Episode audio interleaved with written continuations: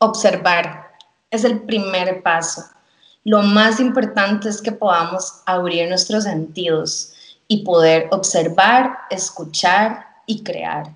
Es fundamental. Si no tenemos capacidad de observar nuestro contexto, si no tenemos capacidad de escuchar a las personas que nos rodean, no podemos crear historias, no podemos entender cuáles son las necesidades, no podemos entender cuáles son las, las razones por las cuales las personas se mueven, por, por, las cuales las personas podrían trabajar y podrían luchar, porque el liderazgo funciona cuando hay personas que están alrededor de ese liderazgo, si no somos personas solas que están hablando al vacío.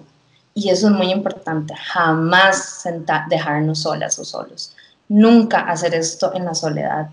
El liderazgo es una actividad que se hace en colectivo y lo primero que hay que hacer es abrir los sentidos, observar, escuchar y empezar a crear.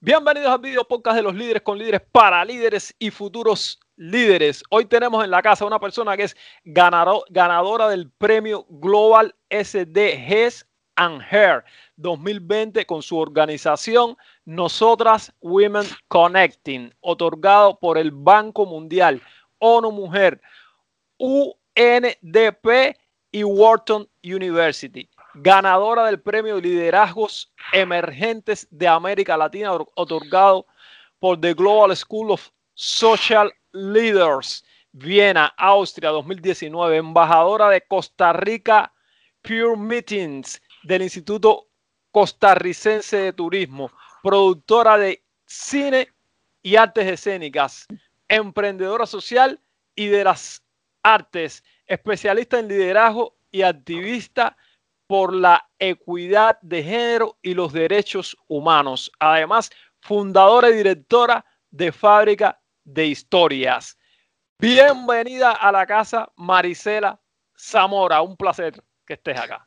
Ay, muchísimas gracias por la invitación. Ya encantada de hablar de liderazgo, que es una de las cosas que más me apasiona. Pues fenomenal. Muchísimas gracias por haber aceptado y arrancamos con la primera pregunta clásica de este video podcast. ¿Quién es Marisela Zamora? Yo soy una contadora de historias que le gusta transformar realidades. Así es como me he definido toda mi vida y le agregué emprendedora en el camino. Ah, qué bien. Pues muy bien, concreto y resumido. ¿Cómo te diste cuenta, cómo descubriste esa pasión tuya por contar historias?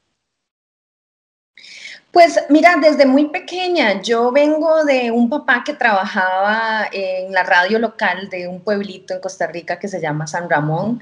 Y desde que tenía tres años me ponía a grabar comerciales, a, contar historias para niños, enfocado a niños. Y desde ese momento siempre he sabido que quería contar historias. Y como que de un momento en adelante, creo que fue más, más adelante ya en mi vida profesional, entendí que las historias servían para transformar realidades y para transformar personas. Entonces, por ahí me metí en el cuento de contar historias. Qué bien.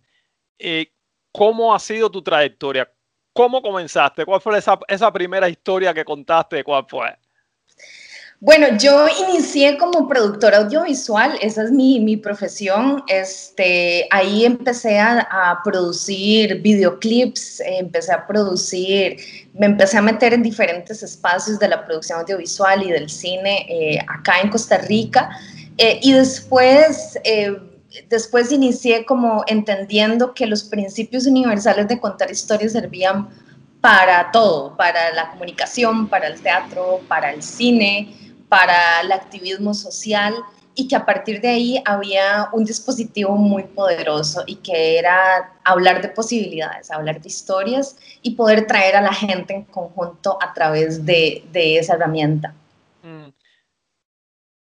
Eh, a través de, las historias dices y cuentas y has hecho que se, se pueden crear comunidades e impactar a las personas. ¿Cómo, utilizando las historias, podemos llegar a crear una comunidad y a impactar a la gente y a moverlas en el modo que, queremos moverlas. Bueno, lo que pasa con las historias es que las historias las vamos construyendo de manera colectiva y eso es lo más interesante de contar historias, es decir, que de alguna manera, así como nosotras, nuestros ancestros pasaban sus historias a través de la tradición oral, eh, a través de pinturas y demás, estas son historias que se van creciendo y van colaborando a través de la, de la historia de la humanidad. Eh, y a partir de ese, de ese dispositivo tan poderoso de una historia, de cómo soy parte de esa historia y cómo esta historia es eh, parte de lo que somos como identidad, como grupos y como contextos, eh, a través de ahí podemos empezar a imaginar las historias que todavía no han sido contadas, las historias que todavía no son realidad. Y ahí es donde viene lo más interesante de todo, y es que a partir de que nosotras y nosotros podamos poner posibilidades e historias en el mundo de las ideas y vengamos en conjunto a contribuir, a hacerlo en conjunto, ahí es donde está el dispositivo de cambio y es eh, cómo vamos a cambiar esta historia, cómo vamos a transformar esta historia o cómo vamos a contar una historia nueva. Eh, y ahí es donde podemos juntar comunidades y es sobre la más simple idea de que a través de contar una historia podemos tener una nueva posibilidad y a través de una nueva posibilidad podemos crear nuevas realidades. Sí, estuve viendo también tu tech talks y muy interesante y ejemplos de personas que han hecho esto con a través de historias, han llegado a comunidades, han movido a las personas y todo eso. Pero digamos, vamos a llevar esto bastante a tierra aquí, que yo quiero hacer algo, pero digo, yo no soy un artista, no soy un creativo, no tengo ese quizás talento, ese don, porque muchas personas piensan que hay que tener ese talento, ese don.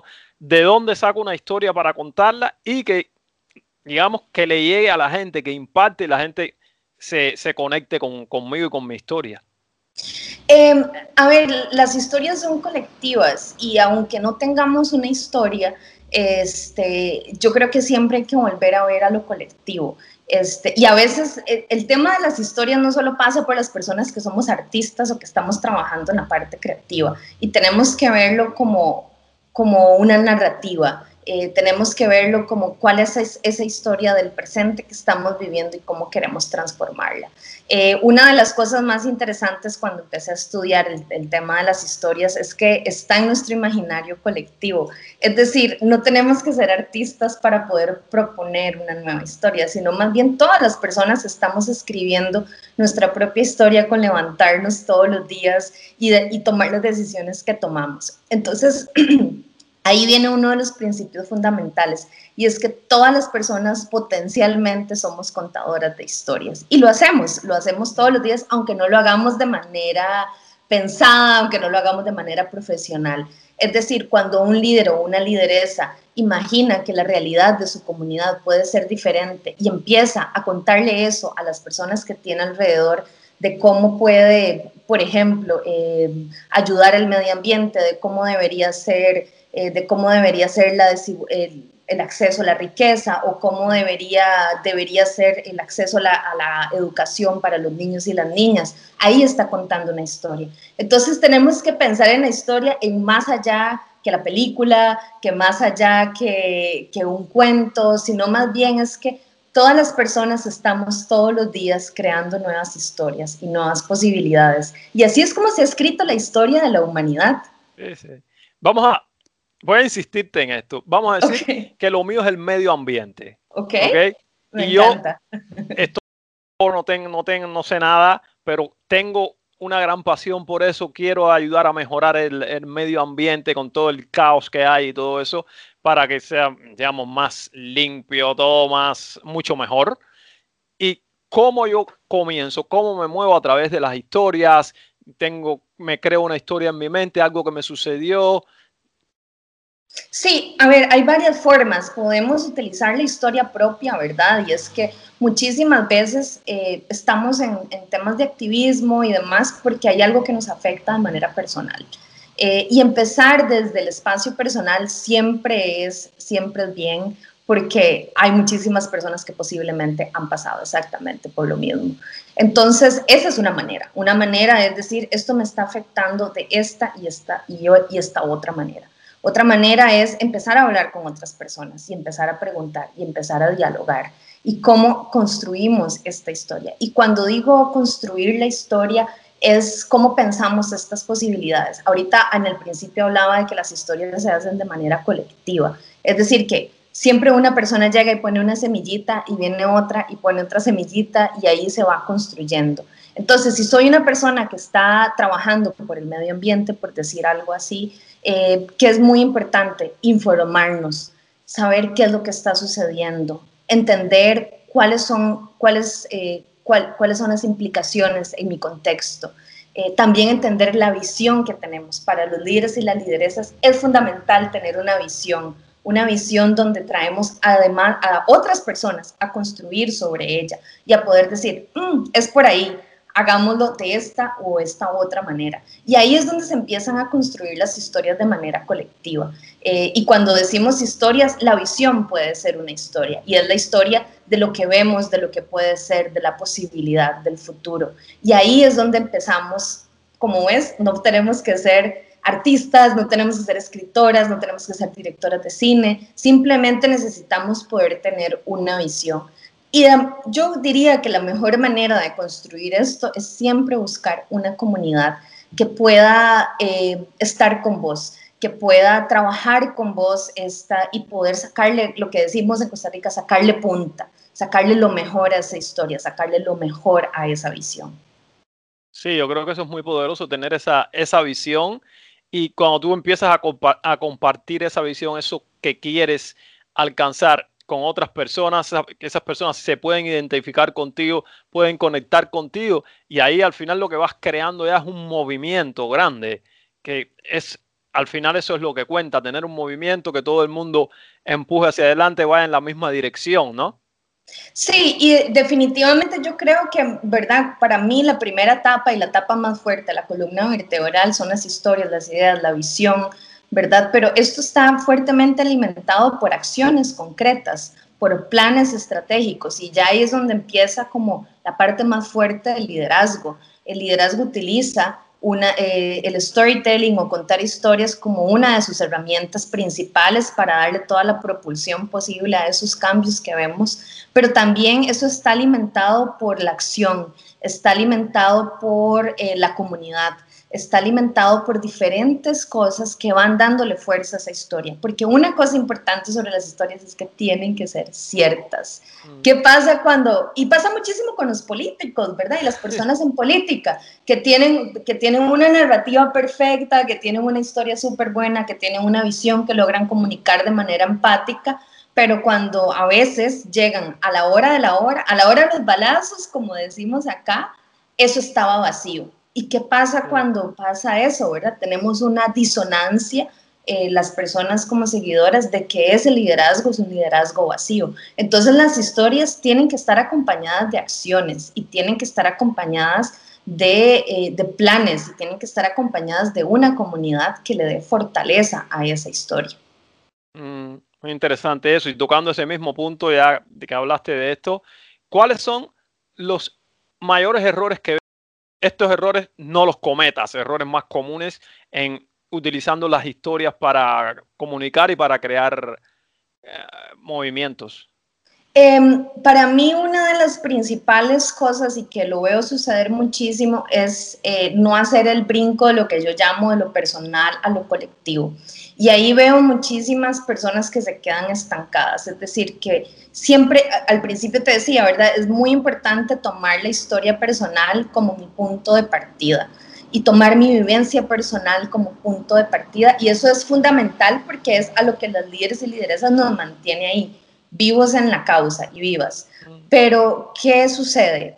Eh, a veces algunos líderes y algunas lideresas no logran sacar lo personal para hacerlo colectivo no logran sacar el dolor de su vivencia personal en el caso de que tengan experiencias muy traumáticas para volver a para pasarlo a la acción, ¿verdad? Y ahí hay un error eh, que lo vemos eh, y que se queda siempre en el ámbito de lo personal. Entonces, ¿cómo hacemos para sacar el ámbito de lo personal, para hacerlo colectivo, para hacer que ya este problema que me pasó a mí es una historia más, pero que se va a nutrir con otras historias? Eh, y, la, y eso me lleva al siguiente punto de lo colectivo, y yo creo que en esto siempre soy demasiado insistente, y es cómo traemos diferentes visiones y versiones de, de la realidad y de otras historias. cómo podemos traer otros puntos de vista a esta historia y, cuestionar muchísimo la historia que estamos contando, ¿verdad? Cuestionar mucho esa visión y esa narrativa. Y es como tenemos todas las voces representadas acá, tenemos, tenemos eh, todas las posibilidades acá, hemos dialogado lo suficiente para pensar que esta es la visión que queremos, que esta es la historia por la que vamos a trabajar. Eh, y creo que ahí vienen varios de los errores más comunes y que tiene que ver mucho con las malas prácticas del liderazgo. Eh, y que son prácticas que tienen que ver con el yo, siempre con el yo, ¿verdad? Con, con, con, estar amarrados en el ego de las personas, eh, con lo que yo creo, ¿verdad? Sino finalmente que se trata de un espacio de negociación muy, muy grande, un espacio de diálogo muy, muy grande, donde podemos tener la capacidad de convenir diferentes visiones, diferentes historias para construir una en común. Mm, así que el error garrafal es ese, mantenerte en lo personal y no pasar a lo colectivo. Y creo Totalmente. que cuando, pasas a lo colectivo, Marisela, hay cosas muy importantes, hablando de liderazgo, que es primeramente mostrarte vulnerable, ¿no? Vulnerable, abierto a, decir eh, tus debilidades, inclusive también tus fortalezas, porque a través de tus fortalezas puedes ayudar a otros en, en el equipo, en la comunidad, en lo que sea. Entonces, muchas personas, vamos a tocar este tema aquí que es súper importante, muchas personas piensan que ser vulnerable quiere decir, en el diccionario puede serlo, pero en este, eh, en este ambiente no, quiere decir ser débil. Mm, mm, me parece que eso hay que, corregirlo y aclararlo. Yo creo que eso es fundamental. Yo empecé a leer sobre la vulnerabilidad, creo que como muchísimas personas cuando empezamos, cuando vimos de la charla de Brené Brown en, en fue, TEDx, fue, un TEDx y después se convirtió en todo un capítulo de Netflix. Em, y habla sobre esta capacidad de mostrarnos tal cual somos. Y creo que de ahí tiene que ver, de ahí viene la vulnerabilidad. Em, yo creo que hay muchísimas eh, malas concepciones sobre el liderazgo y una de esas es que son personas invencibles, que son personas que saben que tienen todas las respuestas, que son personas que, que lo saben todo, ¿verdad? Eh, y yo creo que ahí es donde viene nuestra primera, nuestra primera capa la vulnerabilidad que las personas lideresas tenemos que sacar.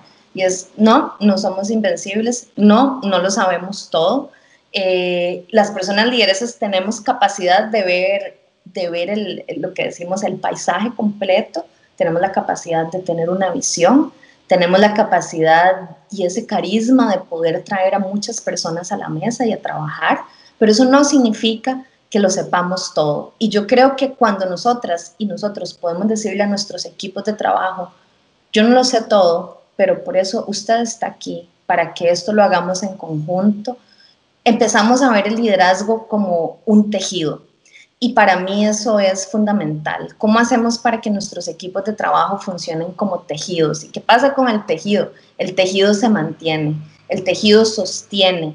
Y eso es lo que buscamos las personas líderes así. Efectivamente, los líderes tenemos la, tenemos la visión, tenemos, eh, tenemos posiblemente, tenemos capacidad de ver cosas donde otras personas no lo ven, pero también otras personas de nuestro equipo. Y la vulnerabilidad inicia ahí en decir no tengo todas las respuestas, en decir me equivoqué, en decir, em, bueno, nos equivocamos, ¿cómo, ¿cómo salimos de esto? Somos vulnerables, por supuesto, los seres humanos somos súper vulnerables en general. Ahora imagínate en un puesto de liderazgo donde literalmente ponemos la piel eh, y ponemos los sentimientos y ponemos toda nuestra energía y ahí es el momento donde decir, yo también soy vulnerable, alienta también a los a las otras partes del equipo a decirlo y a decir, bueno, a mí, a mí también me cuesta esto. Y cómo a través de esa vulnerabilidad podemos fortalecernos con las habilidades de otras personas. Seguramente, una vez que eres vulnerable, creo que la conexión esa es mucho mayor. La gente no te ve como alguien superior, como el, héroe, digamos, de la película. Y dice, si el líder o la, la, lideresa, no sé cómo se dice, la, femenino, tiene, dice que no sabe esto, que puede contar conmigo, pues yo también puedo decir, yo no sé esto, a ver quién me ayuda. Y ahí se, se, se crea esa, esa, conexión y entre todos se ayudan. Otro otra cosa fundamental, Marisela, aquí cuando se habla de ya de liderazgo y equipos de trabajo y todo esto es el feedback, que es algo importante, que muchas líderes y en equipos de trabajo no se sabe todavía cómo dar y recibir feedback, que son dos cosas fundamentales. Tienes que saber darlo, pero también recibirlo. ¿Cómo manejas eso tú? Bueno, eh, vamos a ver, dijiste una cosa interesante que nada más quiero rescatar y es que el líder o lideresa no es un héroe. Más bien nosotros estamos en capacidad de, en, en servicio y eso viene para la siguiente pregunta, que es cómo dar feedback esto siempre es, ¿verdad? Como que la gente siempre se lo toma súper personal, que si estamos diciendo que algo no está bien, piensan que estamos atacando. Pero yo aprendí una metodología que me la enseñó mi mentora Didi, uh, Didri Combs y, tiene que ver, te la voy a contar, es demasiado fácil, eh, y se llama PIE como un pie de manzana, como un pie de, ¿verdad? entonces ella siempre ve el, el, feedback como, como darles un pedacito de pie a las personas. Eh, y significa P por positivo, qué es lo positivo de esta propuesta, eh, qué es lo bueno que estamos viendo, y por eh, informativo, cuál es la información que estamos sacando de esta propuesta que me está dando, y E que viene por even better, que significa eh, que puede ser mejor. Entonces, una de las cosas que, que hemos puesto en, funcionamiento en, todos los procesos que hacemos y lo enseñamos a las lideresas y líderes con los que trabajamos es que básicamente vamos a rescatar lo positivo, vamos a, a rescatar toda la información que necesitamos y vamos a descubrir qué podemos mejorar, qué podemos hacer mejor, cuáles son las áreas de mejora. Eh, y ahí es donde radica la, actitud de construcción, porque el feedback significa algo que vamos a tener para poder mejorar lo que ya hemos hecho.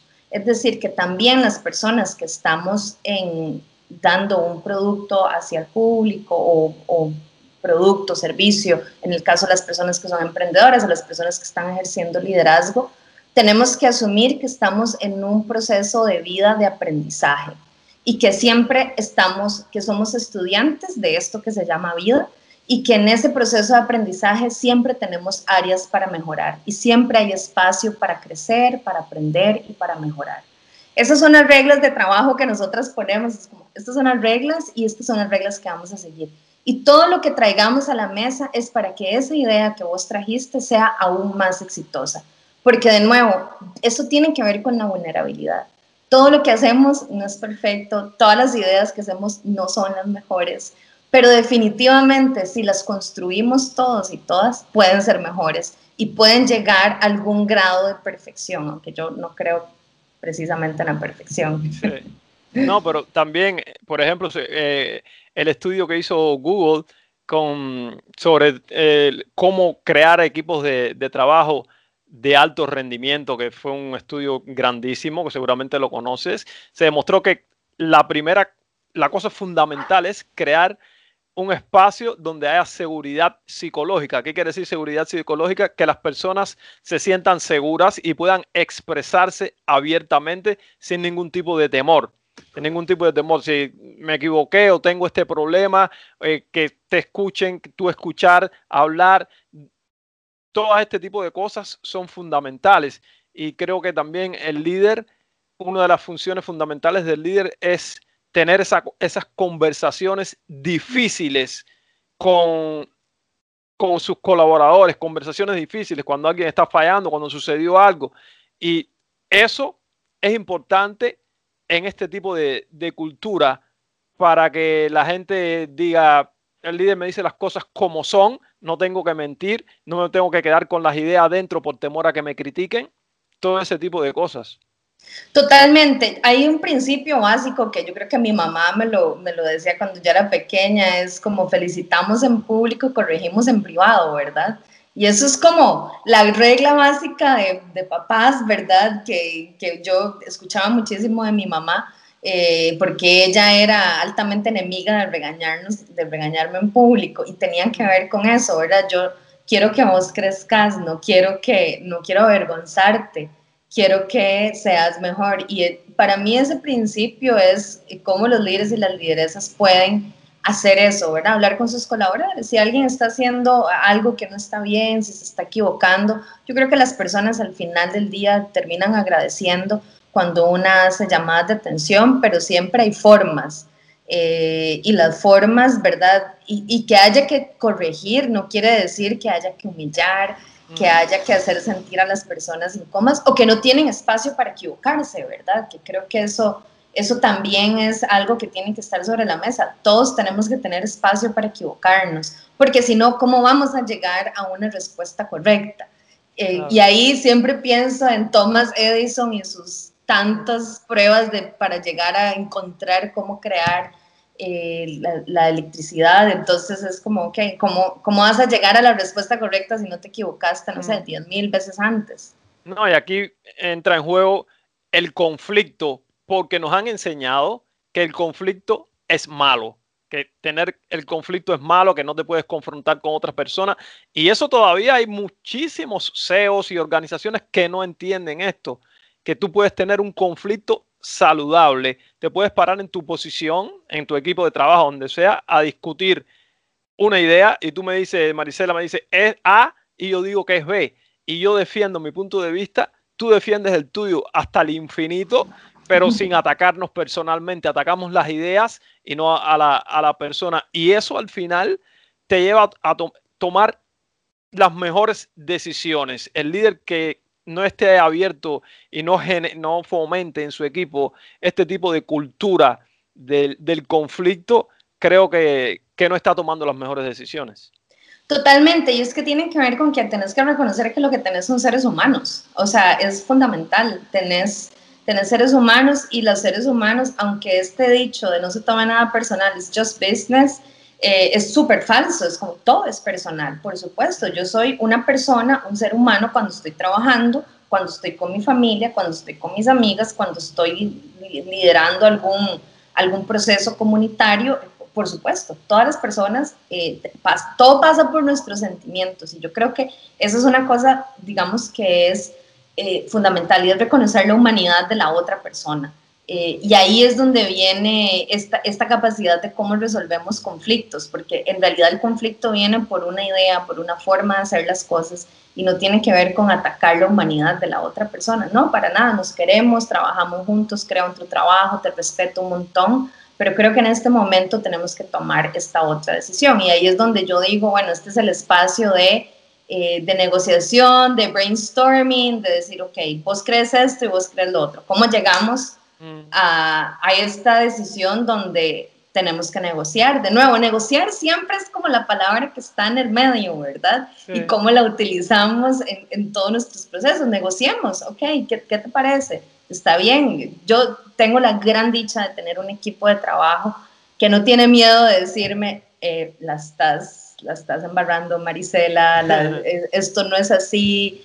Y ha sido una gran, y yo digo, bueno, es, una, es un privilegio porque cuando tenés a alguien en el equipo de trabajo que te llega a decir, Mari, creo que estás cometiendo un error, eso es algo que te está ahorrando cometer el error en público, cometer el error con, con un aliado estratégico, con un cliente, con lo que sea. Eh, y tener esa capacidad de que tengas un equipo que te proteja, de vos misma eh, y que podamos y que tengan una actitud de negociación y de desarrollo y de que podamos llevar esa visión en conjunto, yo creo que eso es lo que debería aspirar cualquier líder o lideresa para tener eh, buenos resultados en su trabajo.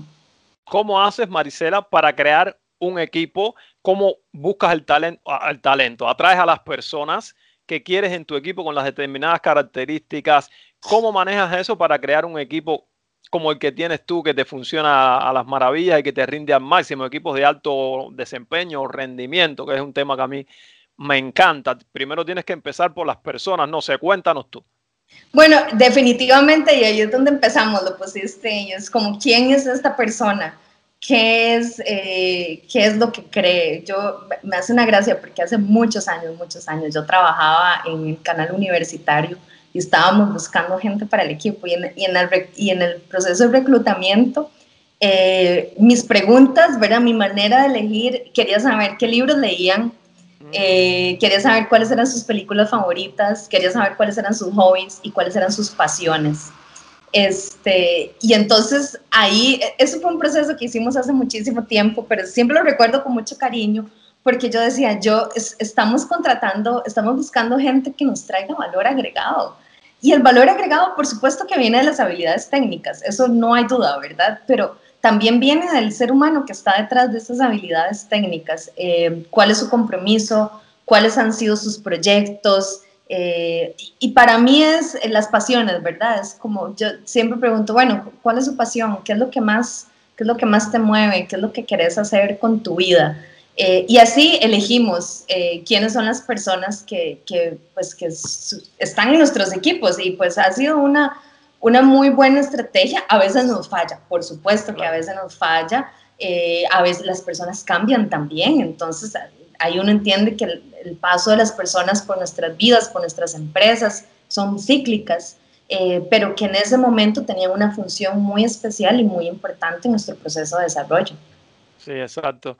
Y dijiste una cosa muy importante que es conocer a las personas porque no, no puedes motivar a todo el mundo igual, no todo el mundo se mueve por la misma razón. Entonces, si conoces a esta persona, qué es lo que mueve a esta persona, qué es lo que mueve a aquella, puedes trabajar con esa persona y si está dentro de tus posibilidades, dárselo. Hay personas que les interesa el dinero, están en un proyecto y tú le dices, mira, tenemos que hacer trabajo extra o tener lo que sea, y dicen, sí, yo quiero porque voy a ganar más, pero otras personas dicen, no, no, no, no me interesa el dinero, a mí me interesan los retos porque quiero crecer en esta organización. Entonces a esa persona no le hables de dinero, háblale de retos. Sí, efectivamente, todas las personas tienen, em, pues, pasiones distintas, eh, razones que las mueven de manera distinta y yo creo que es importante una entender que tiene que reclutar a la persona que le, o sea, reclutar a las personas que le mueven lo que le va a mover tu proyecto. Y a veces una misma entiende, ¿verdad? A veces cuando tenemos muy poco dinero sabemos que las personas que se mueven por el dinero no podemos contratarlas, aunque sean maravillosas, aunque hagan un maravilloso trabajo. Y eso no quiere decir que sean malas personas, es simplemente que no son para este proyecto, son para otro proyecto. Eh, y, eso, y eso es fundamental entenderlo y también una no se puede ofender por eso.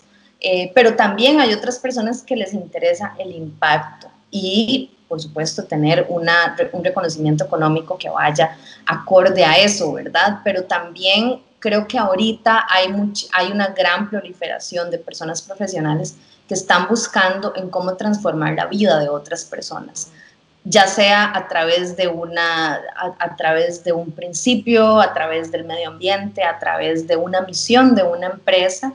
Eh, y ahí hay un reto muy particular de las personas que hacen reclutamiento y es entender que hay que llamar a esas personas a ese tipo de trabajo y cómo lo hacen, ¿verdad?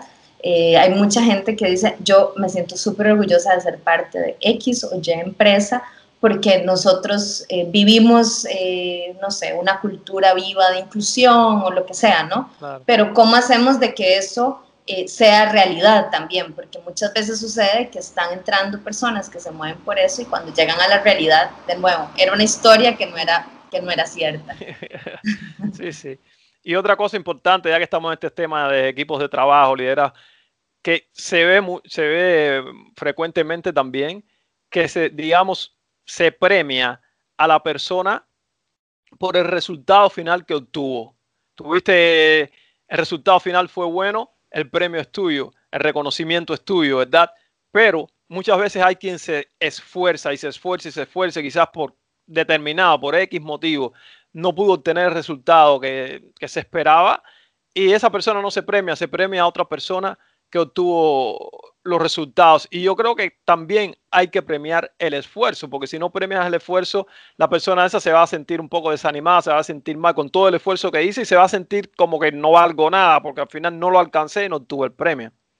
Sí, yo creo que ahí tiene que ver con, eh, de nuevo, es que el resultado final es parte de un proceso, ¿verdad? Es como no puedes llegar al resultado final si no tenés el proceso. Y voy de nuevo al tejido. Esta metáfora a mí me encanta y es que, ¿verdad? El tejido puede ser una bufanda, puede ser un abrigo, puede ser lo que vos querás, pero está hecho de muchos hilos y está hecho de muchas partes que hacen que, esa, que ese tejido funcione.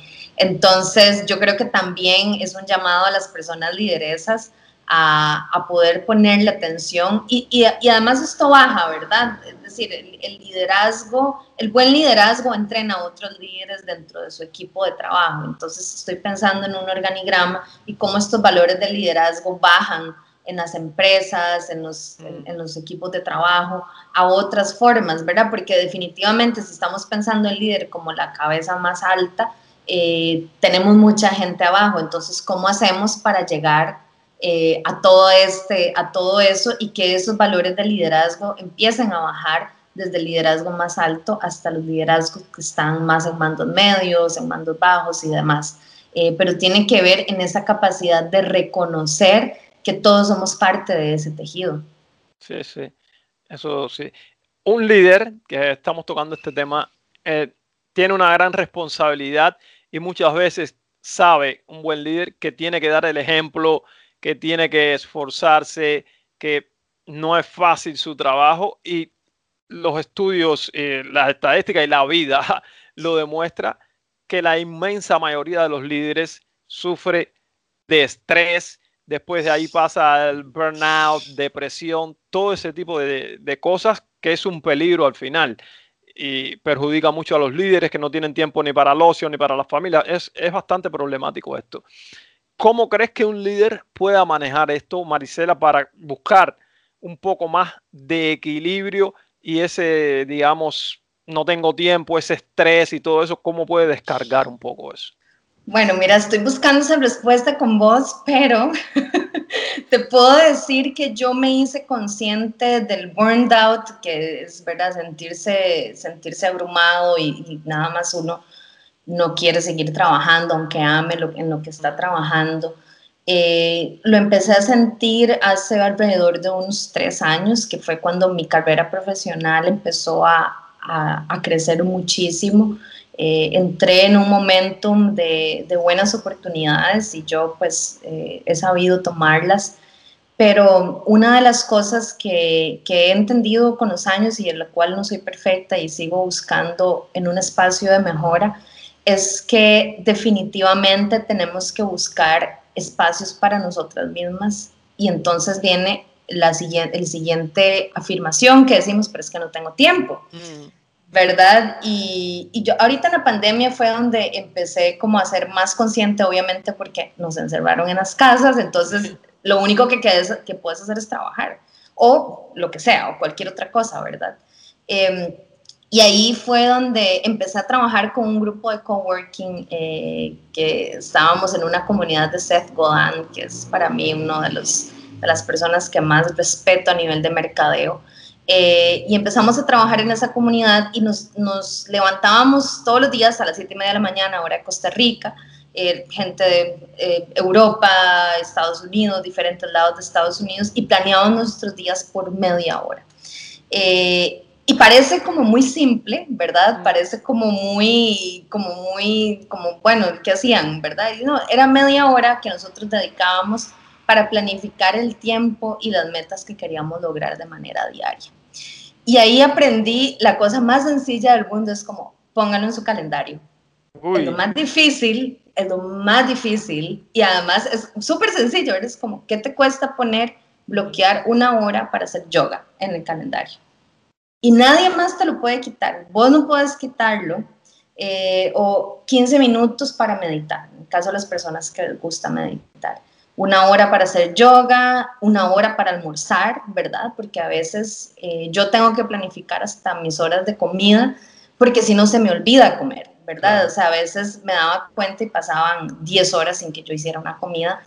Eh, y era porque me ponía yo de tercer lugar. Y entonces ahí empecé a entender ¿Cómo puedo servir a las personas que sirvo si no estoy yo bien, si no estoy alimentada, si no estoy con ejercicio eh, o si no estoy liberando mi estrés?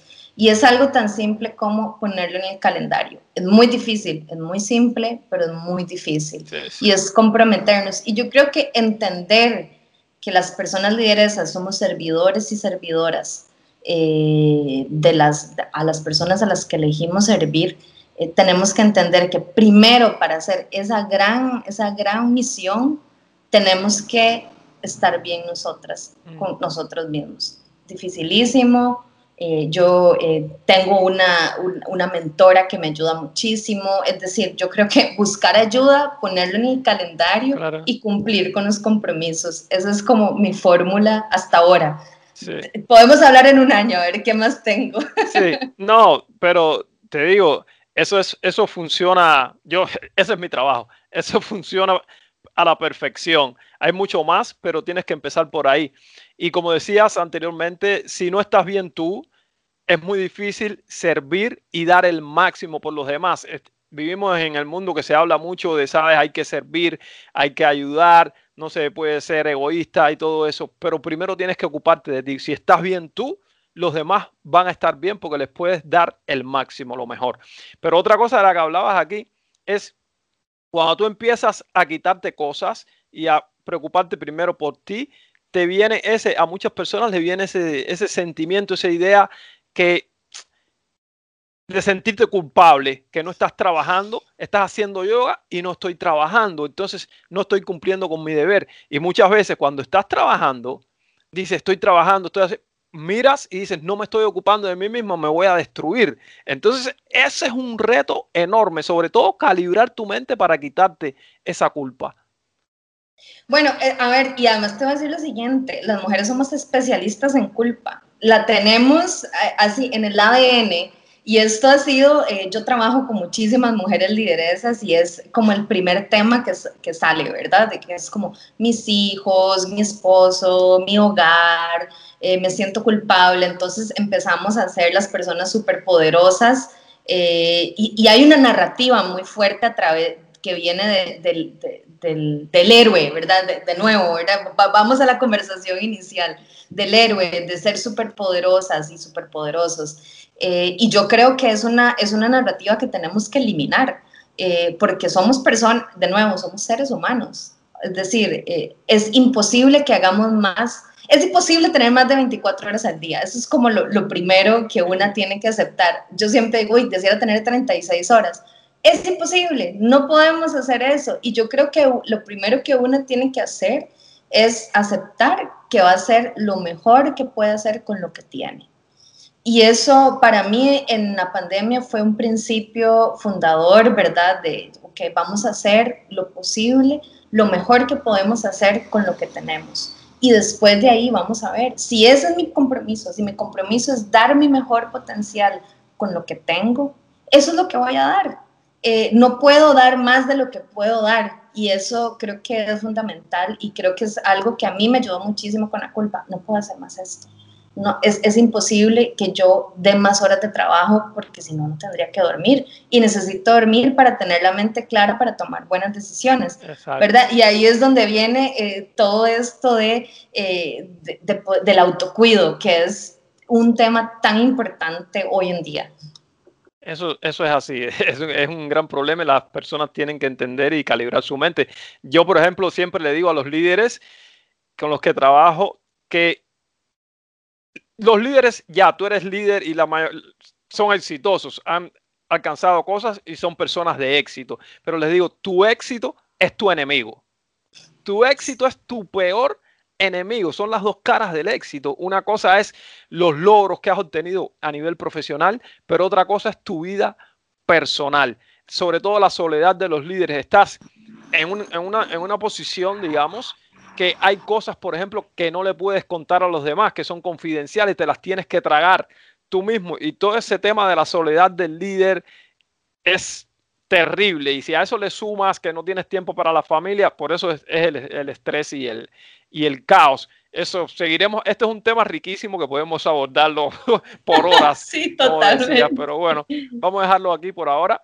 Y Marisela, si una historia, regresando a las historias, que te haya impactado, de esas que, que, ha creado comunidad, que ha movido a la gente, que ha creado un movimiento gigantesco? Wow, un montón, pero vamos a ver, yo siempre eh, recuerdo a las chicas con las que trabajé, el año pasado tuvimos el privilegio de ir a trabajar con lideresas de Kenia eh, y ahí eh, es, a mí lo, que me, me, sorprende muchísimo es la resiliencia de estas mujeres. Em, y creo que esta historia la conté en el TEDx, pero pero creo que podemos volverla a traer. Sí, cómo no. Eh, este, ahí trabajamos con 20 emprendedoras, en resumen, de Kisumo, Kenia, y cada una tenía que tener un emprendimiento. Eh, desde nosotras Women Connecting, nosotras buscamos que estos emprendimientos tengan impacto. Este, porque es una de las nuevas maneras, ¿verdad?, de hacer negocios que a mí me parecen que son, este, que pueden contribuir a un mundo muchísimo más equitativo. Em, y entonces ahí conocí a Esther, que ella hizo eh, su emprendimiento que se llama Flourishing Bakers. Em, y entonces, en, en, principio es un emprendimiento muy sencillo. Ella hace eh, panadería, em, de, artesanal del, del, área, ¿verdad? De panadería de Kisumo, Kenia, este, y se encarga de distribuirla a toda su comunidad, que es una comunidad pequeña, ni siquiera es Kisumo, es, está cerca de Kisumo, y ahí eh, ella se encarga de hacer eso. Empezó en su cocina, este, y lo más sorprendente es que ella en este momento dice, bueno, yo la verdad voy a hacer esto, pero se lo voy eh, voy a enseñarle a mujeres que estén en situación de violencia que aprendan a hacer sus, eh, los queques o el pan que hacían o la repostería que hacían. Eh, y en ese momento ella dice, claro, porque se da cuenta que para que ellas salgan del círculo de la violencia tienen que ser independientes económicamente. Eh, que es, ¿verdad? por una de las razones por qué las mujeres siguen en situaciones de violencia y es porque no tienen, digamos, que darle de comer a su familia y demás. Entonces ella empieza a juntar a toda su, a toda su aldea eh, y empieza a enseñarle a las mujeres a cocinar, a cocinar queques y demás.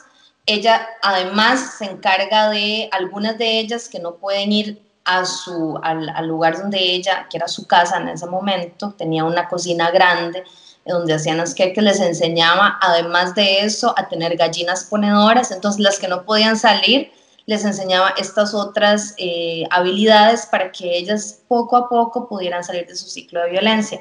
En el momento de trabajar de ellas, además de aprender de esto, Esther les, les daba como clases de empoderamiento, por decirlo así, para que ellas poco a poco entendieran que tenían una posibilidad de salir de esa, de esa vida de violencia. En este momento, Esther ha logrado establecerse, eh, tiene un carrito donde ya eh, tiene otro montón de mujeres, las mujeres han salido de, de, situaciones de violencia y además los queques que salen, que están, a ver, que no tienen como la forma perfecta para vender, se lo da a niños que no tienen que comer. Entonces es como un emprendimiento que yo creo que es completamente redondo, ¿verdad? Es decir, no desperdicia nada. Y cuando digo mm. desperdicio no solo me refiero a la comida, sino que no desperdicia un solo espacio para impactar. Y es una idea súper poderosa. Esther es, es una señora educadora, además, ella va a trabajar, da clases en la escuela y regresa y tiene su negocio para sacar a mujeres de círculos de violencia enseñándoles una actividad productiva. Qué bien, qué historia más interesante, ¿no? más impactante. Qué bien. Eso sirve de ejemplo a, las personas que nos están viendo y escuchando, que se pueden inspirar en eso. Un tip, Marisela, para alguien que quiere comenzar a utilizar las historias para llegar a la gente y crear un movimiento. Un paso, el primer paso, ¿qué? Algo. Observar. Es el primer paso lo más importante es que podamos abrir nuestros sentidos y poder observar, escuchar y crear.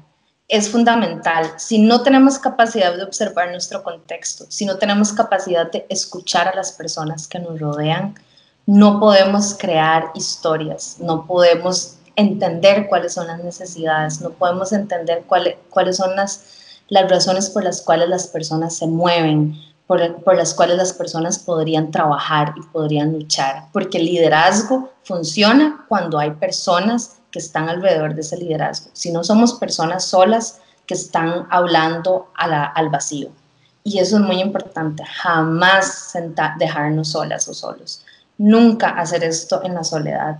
El liderazgo es una actividad que se hace en colectivo y lo primero que hay que hacer es abrir los sentidos observar, escuchar y empezar a crear.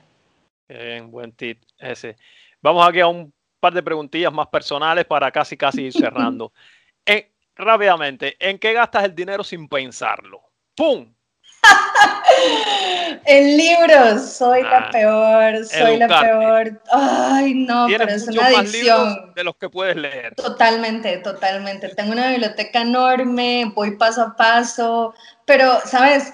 Eh, un señor al cual respeto muchísimo acá en Costa Rica, que se llama Walter que tiene una de las bibliotecas personales más grandes que he visto.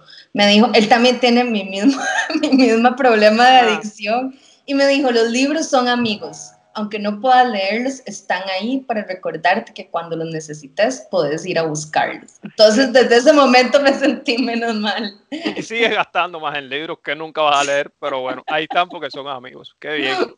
Tienes 30 segundos. Tienes todas las cámaras de la televisión del mundo para ti. El mundo entero te está mirando. ¿Cuál es tu mensaje para el mundo en 30 segundos, ¿qué le, le dice Marisela Zamora al mundo, independientemente de la situación actual que vivimos?